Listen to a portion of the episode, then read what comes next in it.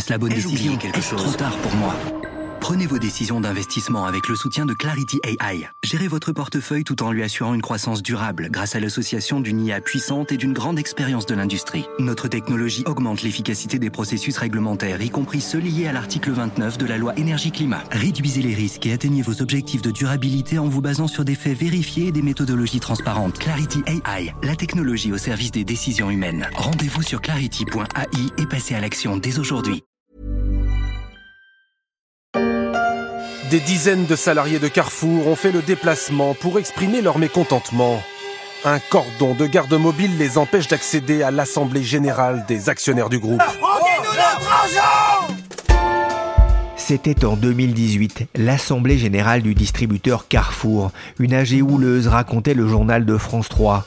En cause l'indemnité de départ de l'ancien patron Georges Plassa, alors que le groupe venait de mettre en place un plan de départ volontaire associé à un plan de fermeture de magasins. Un cordon de garde mobile les empêchait d'accéder à la salle où se trouvaient les actionnaires du groupe à Aubervilliers en Seine-Saint-Denis. Car les assemblées générales des actionnaires n'échappent plus aux interrogations qui agitent les salariés, mais aussi les fonds qui investissent dans les entreprises, entre salaire des patrons et inaction climatique.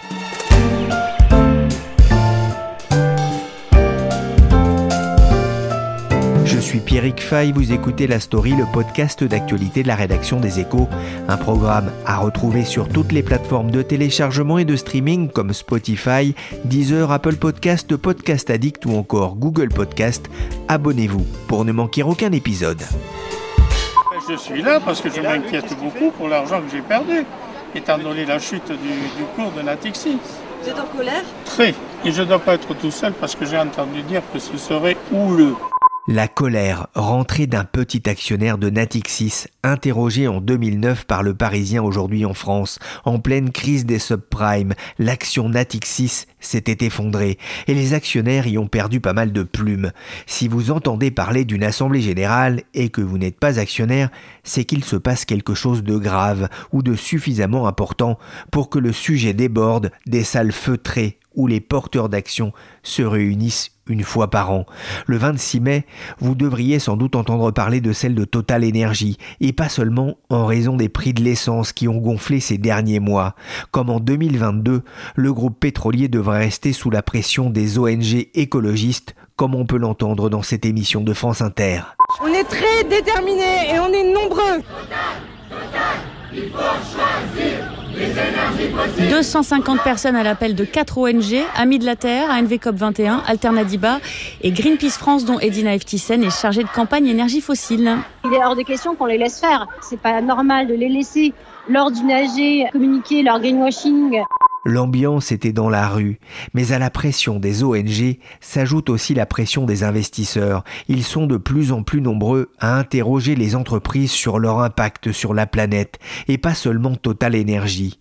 À l'agitation des activistes du climat et des syndicats en dehors, à l'intérieur aussi les AG ne sont plus de simples chambres d'enregistrement des décisions des dirigeants, mais au fait, c'est quoi une AG des actionnaires et à quoi ça sert Bonjour Laurence Boisseau. Bonjour Pierre Fay. Vous êtes journaliste au service marché des échos. Alors d'abord, qu'est-ce que c'est qu'une assemblée générale des actionnaires? Euh, C'est une réunion donc euh, d'actionnaires qui a lieu une fois par an. Elle se tient dans les six mois qui suivent la date de clôture de l'exercice. La saison démarre fin avril, elle se termine fin juin, sauf pour les entreprises qui ont des comptes qui se clôturent au 30 juin et pas au 31 décembre.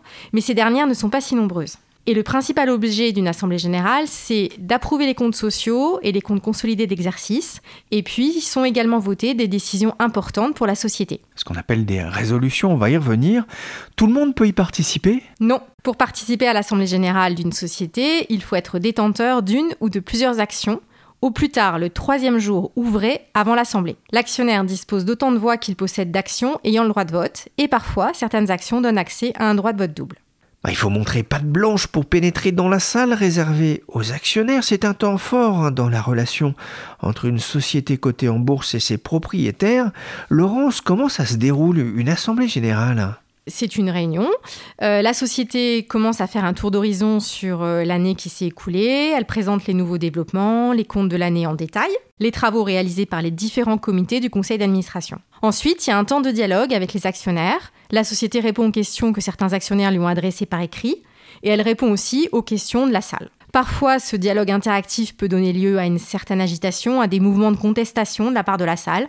Et ensuite, il y a la présentation des résolutions qui vont être votées, et puis, il y a le vote. Alors ça se passe généralement dans des salles, euh, en fonction là aussi du nombre euh, d'actionnaires euh, présents, parce que j'ai déjà vu des assemblées générales carrément dans un amphithéâtre, c'était quelque chose d'assez impressionnant. Il y avait plusieurs centaines de personnes dans la salle. Alors ça c'est pour des grandes entreprises, généralement du CAC 40. Et puis on voyait au fond, bah, sur la scène, effectivement, les dirigeants de l'entreprise qui venaient présenter généralement ce qui s'était passé l'année précédente et donner des, des indications sur la stratégie à venir.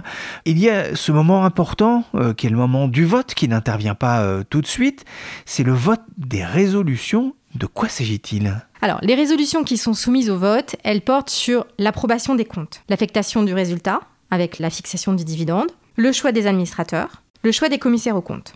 Et les actionnaires votent aussi sur la rémunération des dirigeants, un vote qui est devenu obligatoire depuis 2017, et ils votent aussi, parfois, sur le plan climatique. Enfin, il y a les augmentations de capital, qui elles sont aussi soumises au vote des actionnaires. Qui peut déposer des résolutions qui seront euh, soumises au vote Le conseil d'administration de la société, évidemment, et puis les actionnaires. Mais c'est plus rare. En France, en 2022, il n'y a eu que 18 résolutions qui ont été déposées par des actionnaires sur un total de 77 en Europe et 529 aux États-Unis. En France, les règles sont assez contraignantes. Pour qu'un actionnaire dépose une résolution, il doit détenir au moins 0,5% du capital d'un groupe coté. C'est un montant d'investissement conséquent en cas de capitalisation boursière élevée. Et surtout, c'est le conseil d'administration de la société visée qui va juger de la légalité et de la recevabilité de la résolution. Et pour mettre son veto, le conseil d'administration avance souvent l'argument que la question soulevée par l'actionnaire relève des prérogatives du conseil d'administration et non de l'Assemblée générale. Par exemple, l'an dernier, Total Energy a refusé de mettre à l'ordre du jour une proposition de résolution venant d'actionnaires sur des objectifs climatiques L'argument avancé était que cette résolution contrevenait aux règles légales de répartition des compétences entre les organes de la société. En janvier 2023, il y a des investisseurs, Mirova, Edmond Rothschild AM, Meskert AM, qui ont interpellé Bercy et l'AMF sur ce sujet pour que les règles des résolutions soient assouplies. Pour l'instant, la question n'avance pas. Comment se déroule le vote? Alors, l'actionnaire peut participer physiquement à l'Assemblée générale et voter pour ou contre les résolutions présentées. Pour cela, il doit demander une carte d'admission à la société ou à son intermédiaire financier. Il peut aussi voter à distance, en indiquant ses choix de vote via un formulaire papier ou par voie électronique. Enfin, il peut donner procuration via un formulaire à la personne physique ou morale de son choix. En résumé, soit l'actionnaire vote avant l'AG, soit il vote pendant l'AG, mais en présentiel. Mais il ne peut pas voter pendant l'AG en étant à distance. Alors, les actionnaires aimeraient bien, mais pour l'instant, cette pratique ne se généralise pas. Amundi l'a fait en 2021, donc il a prouvé que cette pratique était techniquement possible, mais depuis, ce mode de vote n'a pas décollé. Bien au contraire. En 2022, il n'y a aucune société du SBF 120 qui n'a donné cette possibilité à ses actionnaires. Alors sur la place de Paris, ça grince un peu des dents de la part des actionnaires particuliers et de leurs représentants. Même à l'AMF, on regrette que le vote en direct à distance ne soit pas possible. Euh, lors d'un colloque récent sur le rôle de l'actionnaire, il y a une secrétaire générale adjointe de l'AMF qui a dit La place de Paris reste à l'âge de pierre sur le vote électronique en séance. On a eu beaucoup de promesses, mais cette année, rien. Il y va de l'image de la place de Paris, de la réalité de la démocratie actionnariale. Si je comprends bien, Laurence, voter à distance lors d'une AG, c'est comme voter pour une chanson dans un radio-crochet avant même d'avoir entendu la, la première note de musique Absolument. Et c'est justement le, le, sujet. Votez pour moi, votez, votez pour moi, votez, votez pour moi, votez, votez pour moi. Quand on est sur place, euh, comment ça se passe le vote? On, descend et on va déposer son bulletin dans l'urne? Non, on a un petit boîtier électronique et on appuie sur le boîtier, sur euh, le bouton rouge ou le bouton vert, euh, selon qu'on vote pour ou selon qu'on vote contre. Et c'est un moment très attendu par les actionnaires ou seulement par une partie d'entre eux et pas seulement parce qu'il y a parfois des cadeaux? Non, c'est un moment attendu parce que c'est l'occasion pour les actionnaires de dialoguer avec les dirigeants des entreprises euh, les cadeaux, c'était il y a longtemps, dans les années 90-2000. Hein. idem pour les cocktails. En fait, c'est fini l'époque où Alcatel donnait un téléphone sans fil aux actionnaires, où Pernod Ricard distribue des bouteilles de vin et où Carrefour euh, donnait un panier gourmand. Et les cocktails bien garnis, c'est fini aussi. Les actionnaires aussi viennent plus aussi nombreux. Euh, il y a une petite anecdote à l'AG de Vivendi en 98. Il y avait plus de 7000 participants et le cocktail a été annulé au dernier moment pour des raisons de sécurité par la préfecture de police. Ah, parce qu'il y avait trop de monde. Absolument. Et peut-être pas assez de petits fours pour euh, 7000 personnes. C'est ça. Alors Laurence, il y a des AGO, des AG ordinaires et il y a des AGE extraordinaires. Quelle est la différence? L'Assemblée générale ordinaire, donc l'AGO, elle est annuelle. Son objectif euh, principal, c'est l'approbation des comptes sociaux et consolidés. On y vote aussi des décisions qui n'ont pas d'impact ni sur le capital de la société, ni sur ses statuts. Et les décisions, elles sont prises à la majorité simple des actionnaires, présents ou représentés. L'Assemblée générale extraordinaire, elle n'a pas lieu tous les ans. Elle a lieu tous les deux ans, trois ans, ça dépend des sociétés. Et elle, elle soumet au vote des résolutions dont la mise en œuvre modifiera le capital de la société ou les statuts. Et les décisions y sont prises à la majorité des deux tiers des actionnaires présents ou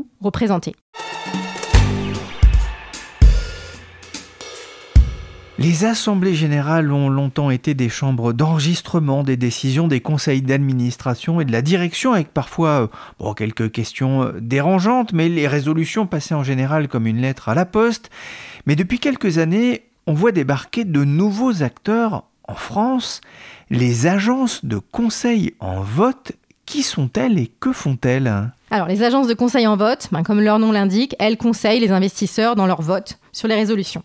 En anglais, on les appelle les proxy advisors. Elles décortiquent chaque résolution, elles voient si elles sont conformes à une politique de vote qui a été prédéfinie, ou alors au principe de bonne gouvernance ou à la pratique et au droit.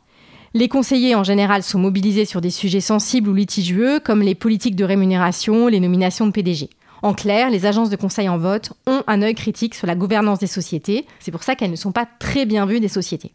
Elles sont nées aux États-Unis dans les années 80-90. Euh, Aujourd'hui, il y a deux agences de conseil en vote dominantes sur le marché mondial. On a ISS, Institutional Shareholder Services, et Glass Lewis. Ces deux agences sont présentes en Europe. En France, on a un troisième acteur euh, qui a été créé en 1995 par un ancien banquier, Pierre-Henri Leroy. Euh, cette agence de conseil en vote s'appelle Proxinvest et euh, elle a été rachetée récemment par Glass Lewis. Est-ce qu'elles ont de l'influence, euh, Laurence?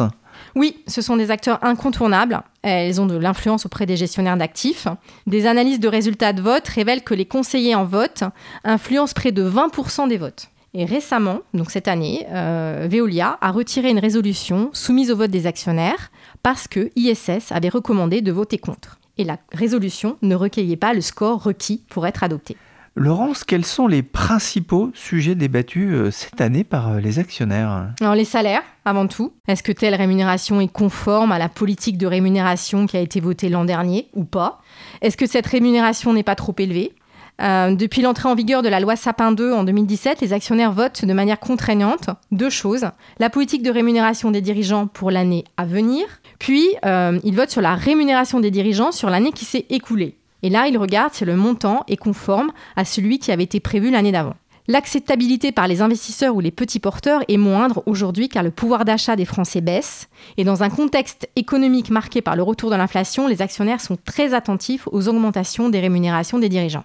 Autre point débattu dans les AG, la lutte contre le réchauffement climatique. Et puis aussi euh, la nomination des administrateurs. Cette année, le sujet est important chez Score. Les actionnaires auront à se prononcer sur l'entrée au conseil d'administration de Thierry Léger, qui doit prendre la direction générale juste avant l'AG. Et le précédent directeur général, Laurent Roussel, qui avait été élu le 30 juin 2021, a dû quitter le groupe fin janvier. Jusqu'à 23 millions d'euros avec les bonus. La rémunération de Carlos Tavares en fait tousser plus d'un. Plusieurs conseils aux actionnaires recommandent de voter contre. Pour le cabinet américain Glass Lewis, le bonus du patron de Stellantis se trouve hors des pratiques du marché. Beaucoup critiquent le manque de transparence dans l'attribution de ce bonus. Les salaires, principal sujet de vigilance des investisseurs, on en a beaucoup parlé en présentiel et en distanciel lors de l'Assemblée générale de Stellantis le 13 avril dernier, en particulier la question du salaire du PDG Carlos Tavares, plus de 23 millions d'euros, bonus de long terme inclus. Les actionnaires ont voté et ont donné leur accord à plus de 80%, un score correct mais révélateur tout de même d'un certain malaise auprès d'une partie euh, des actionnaires. Laurence d'ailleurs, qui décide de, la rémunération des dirigeants des entreprises? Alors le conseil d'administration d'abord, et ensuite la rémunération est soumise au vote des actionnaires. Et le vote est contraignant en France, c'est-à-dire que si la politique de rémunération est retoquée, c'est l'ancienne politique qui s'applique, et si le montant de la rémunération est retoqué, C'est pas le fixe qui va sauter, mais c'est le variable. On, a l'impression que ce sont toujours un peu les, mêmes thèmes qui, reviennent, les salaires, les nominations, les distributions d'actions et de dividendes, mais depuis quelques années, c'est surtout le climat qui s'invite dans, les assemblées générales? Oui, en effet, et de deux manières. D'abord, les actionnaires proposent d'eux-mêmes des résolutions climatiques qu'ils soumettent au vote des autres actionnaires. On parle alors de résolutions dissidentes. Ce fut le cas cette année chez Engie. 15 investisseurs ont déposé une résolution. Ils ont demandé plus d'informations pour évaluer si la stratégie du groupe s'alignait sur l'objectif de limiter le réchauffement à 1,5 degré. Ils ont obtenu 24,38% de votes pour. Alors, c'est pas suffisant pour que la résolution passe, mais c'est beaucoup pour une résolution non soutenue par le conseil d'administration. Et d'ailleurs, le conseil a dit qu'il allait tenir compte des demandes qui avaient été faites dans cette résolution parce que près de 25% des actionnaires qui votent pour, c'est pas rien. Autre point qui montre que le climat est bien présent aux AG, les entreprises soumettent parfois, pas toujours, mais parfois leur plan climatique au vote des actionnaires. Ce qu'elles ne faisaient pas avant. En 2021, il y a eu trois sociétés qui l'ont fait. Il y en a eu 12 en 2022, 5 en 2023. Euh, cette année, c'est ICAD, Clépierre, Covivio, Schneider Electric et Total Energy.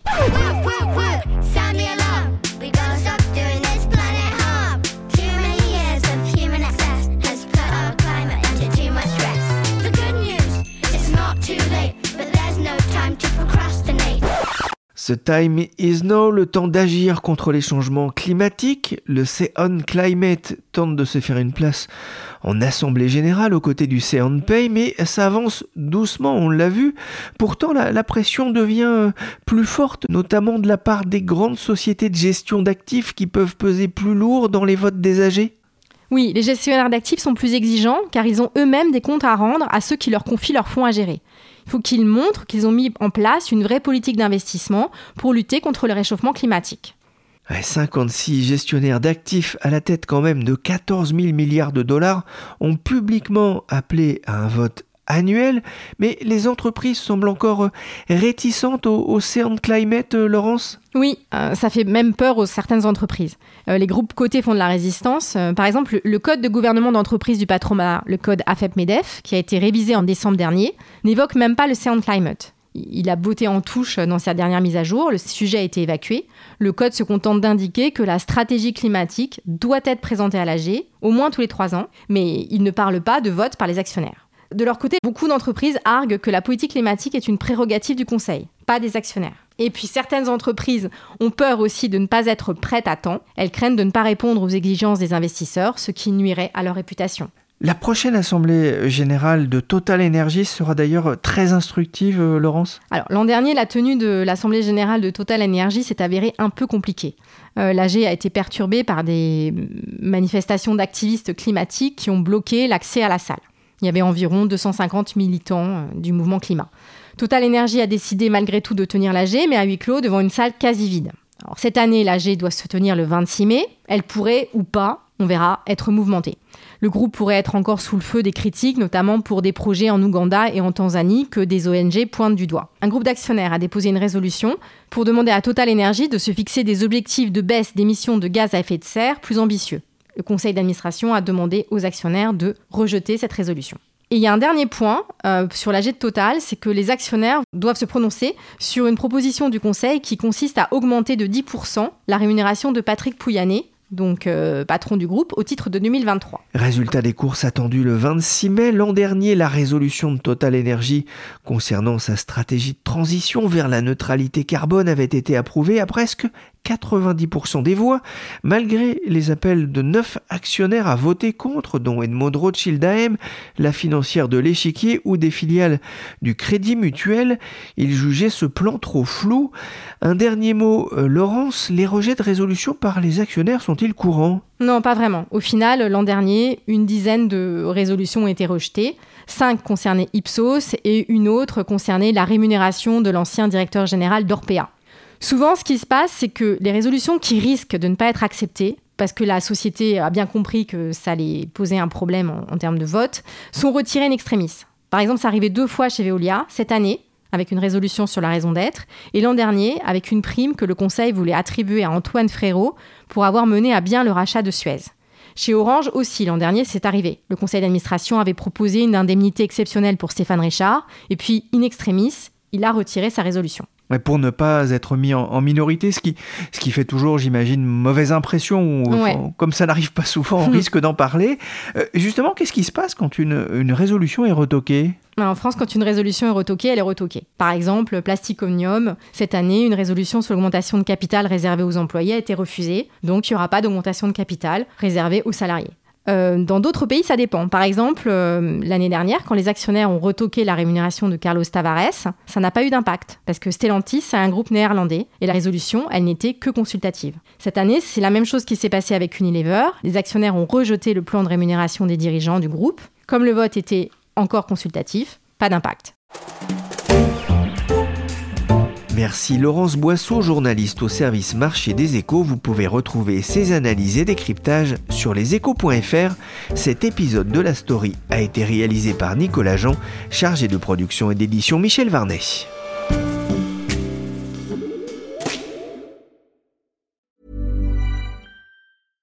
Imagine the softest sheets you've ever felt. Now imagine them getting even softer over time. That's what you'll feel with Bowl and Branch's organic cotton sheets. In a recent customer survey, 96% replied that Bowl and Branch sheets get softer with every wash. Start getting your best night's sleep in these sheets that get softer and softer for years to come. Try their sheets with a 30-night guarantee. Plus, get 15% off your first order at bowlandbranch.com. Code BUTTERY. Exclusions apply. See site for details.